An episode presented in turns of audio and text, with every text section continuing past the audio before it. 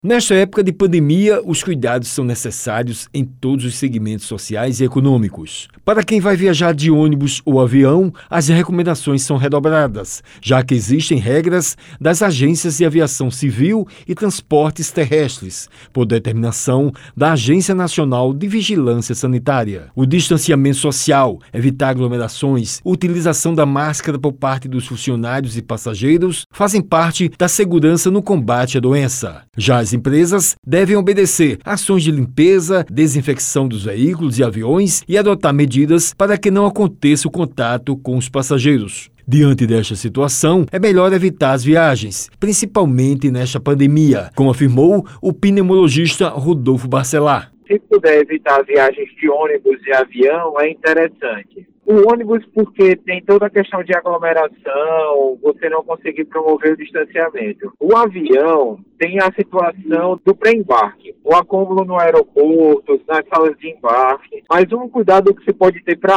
ambos nas viagens que são inevitáveis é utilizar sempre a máscara, a N95. Durante as viagens, evitar também a alimentação. O médico falou se as empresas estão obedecendo os protocolos exigidos. Em alguns momentos, existe falha nesses protocolos. Quando se coloca a aglomeração das pessoas nas salas de embarque, ou aglomeração das pessoas dentro dos aviões, nos aviões desligados, sem o filtro responsável pela limpeza do ar é, ligado na aeronave. Esses relatos, infelizmente, se multiplicam e tornam com que haja uma maior exposição da população. Além da própria empresa, o cidadão também se proteja. O especialista alertou os sintomas que podem afetar as pessoas com as mudanças climáticas. As mudanças bruscas de temperatura podem ser motivadoras de sintomas respiratórios. Para as pessoas que são mais propensas ou que já têm asma, por exemplo, ou uma hiperreatividade brônquica, outras doenças respiratórias, elas podem ter pioras dessas doenças. Isso pode também acarretar piora de sintomas nasais. Esses são os principais sintomas envolvidos com a mudança brusca de temperatura. O Wellington Sérgio